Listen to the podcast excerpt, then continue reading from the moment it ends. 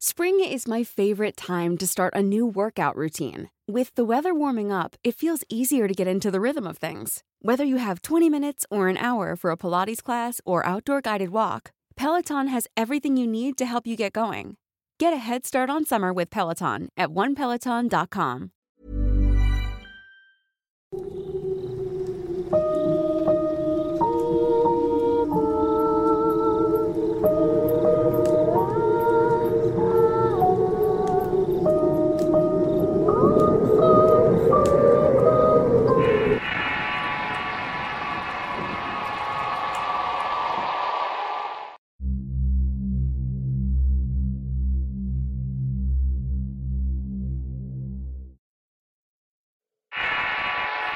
El niño de la aduana.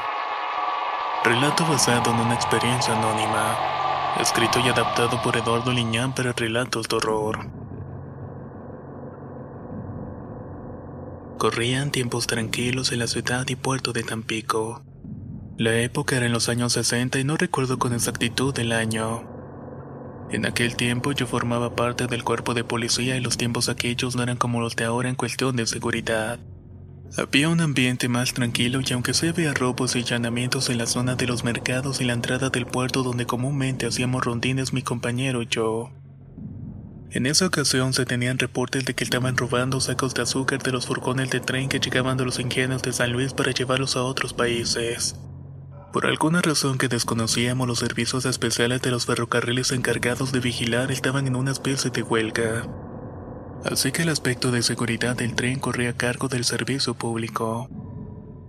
Como no había muchos elementos en la corporación, nos tocaba a mi compañero y a mí vigilar esa zona, haciendo comúnmente el recorrido a pie armados tan solamente con un par de porras unas 22 oxidadas que a duras penas disparaban. Teníamos el turno de la noche así que era un poco más pesado el recorrido.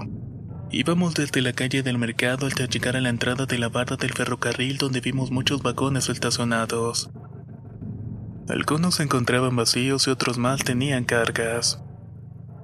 Era de madrugada como entre las 2.30 y las 3 de la madrugada cuando nos sentamos en las bancas de madera de uno de los puestos de comida que estaban cerca de la entrada de la estación del tren.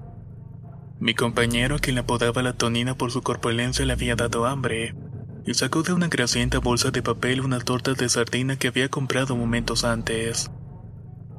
Órale, compadre, échate una antes de que se enfríen, dijo muy animado en tanto le daba la primera mordida a su torta. Sin demora comenzó a saborear la mía a medio de la oscuridad. Tonina siempre cargaba un radio de transistores para pasar el tiempo más ameno, y mientras sintonizaba una estación algo llamó poderosamente mi atención. A unos metros de la entrada de la aduana estaba asomándose un chamaquito como de unos dos años que comenzó a caminar hacia los puertos. Me di cuenta que iba descalzo y sin calzoncillos y vestía tan solamente una especie de batita mugrosa que lo cubría hasta la panza. Mira, compadre, exclamé en tanto se me atragantaba la torta. Tonina al ver de qué se trataba se puso alerta y encendió su lámpara para usar al chamaco. Al hacerlo mostró una pálida piel y un rostro chorreando de mugre. Yo de inmediato pensé que se trataba del hijo de algún pepenador de los muchos que andaban en el mercado juntando cartón y desperdicio. Intuí que se les había escapado y andaría perdido buscando a sus padres.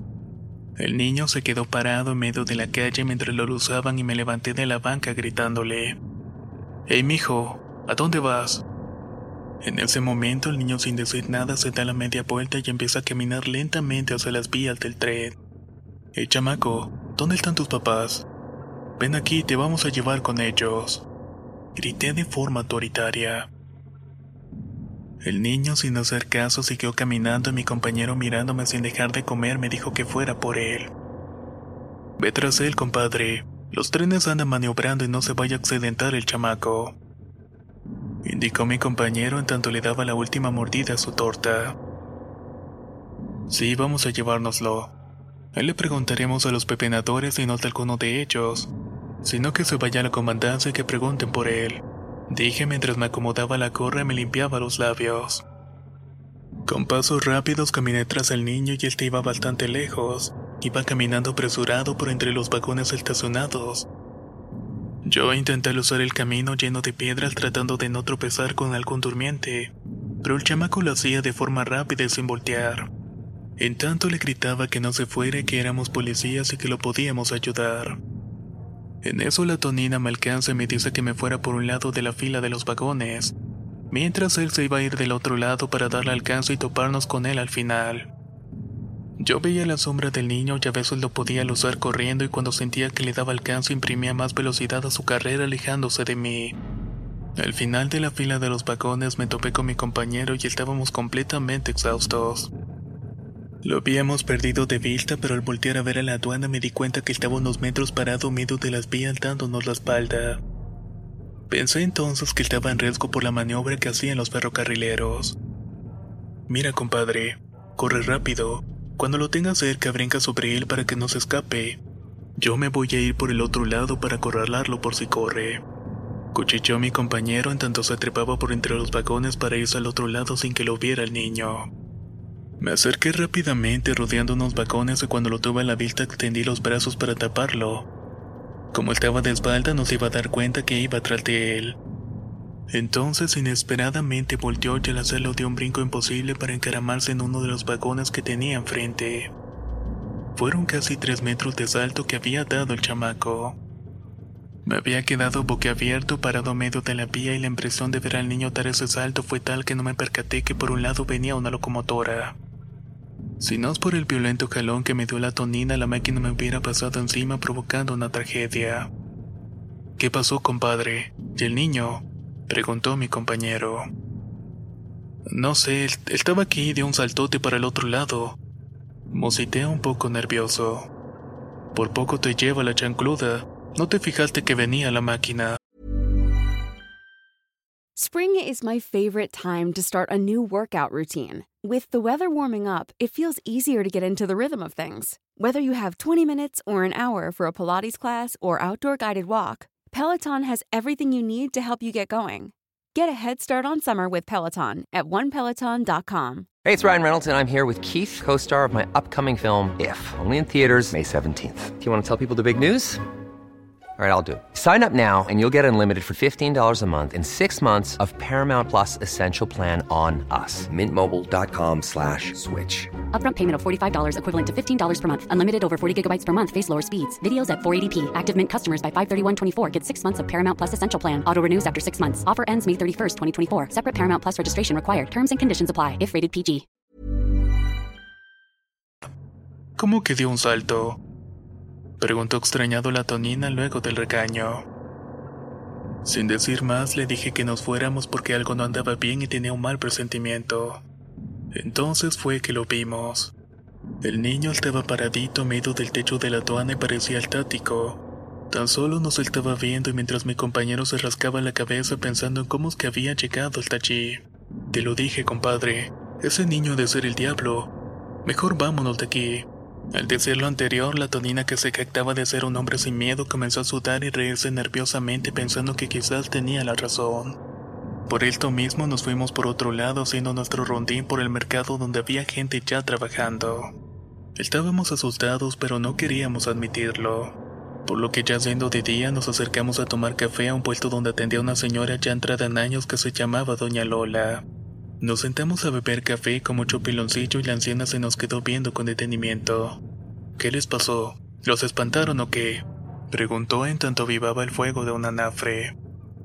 No sabemos qué fue lo que pasó, doña Lola, pero durante la madrugada vimos a un niño rondar por las vías. Le dije con cautela y casi entre dientes. A lo mejor fue el ánima de un chamaco que murió aplastado por el tren hace muchos años.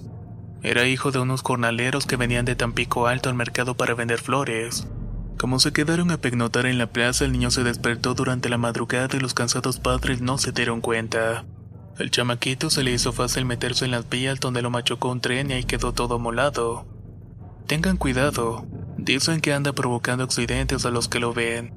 Si lo vuelven a mirar solamente no le hagan caso. Al decir esto, mi compañero y yo nos quedamos mirándonos en tanto dábamos sorbos grandes al café. Mientras tanto, doña Lola removía el montón comiante de una olla de barro y que iba a servir a unos cargadores que apenas iban a empezar el trajín. Pero cuando terminó el turno, yo me fui para la casa donde mi mujer me esperaba y le conté lo ocurrido. Ella preocupada comenzó a curarme de espanto y darme agua con azúcar para calmar mi ansiedad. Había visto claramente a un fantasma y no lo podía digerir todavía. Mi compañero Tonina, aunque no lo admitía, también había quedado espantado. Cuando cambiamos de turno le contamos a los demás compañeros lo que habíamos visto, pero estos solamente se burlaron diciendo que estábamos locos. Lo cierto es que muchos compañeros que andaban en ese turno y en esa zona no les gustaba. No había mucho sobre las razones, pero mi compañero y yo entendíamos el porqué. No volvimos a ver el ánima del niño en las noches posteriores, pero siempre andábamos a las vivas. Lo cierto es que la zona de los mercados durante la noche es inquietante, llena de oscuridad y leyendas que a la fecha no se han olvidado. El niño de la aduana. Relato basado en una experiencia anónima.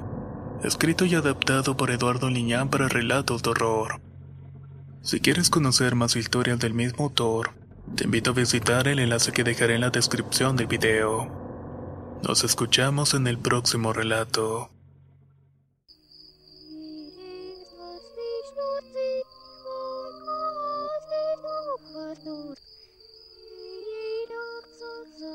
go to.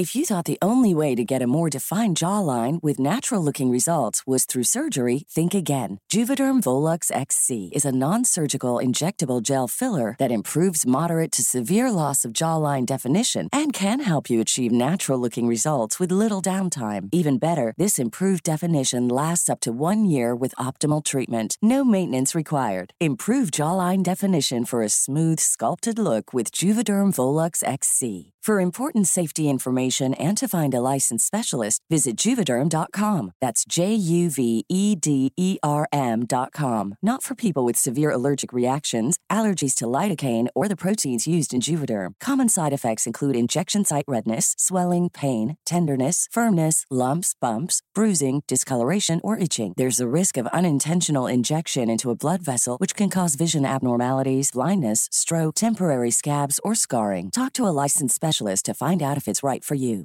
Hey, folks, I'm Mark Marin from the WTF Podcast, and this episode is brought to you by Kleenex Ultra Soft Tissues, your ally to help tackle your allergy symptoms this season. I love the change of seasons, but nobody loves pollen and all those other things floating in the air that make you sneeze during this nice weather. Kleenex Ultra Soft Tissues are hypoallergenic and allergist approved, so fight back against watery eyes and runny noses without worrying about irritating your skin. For this allergy season, grab Kleenex and face allergies head on.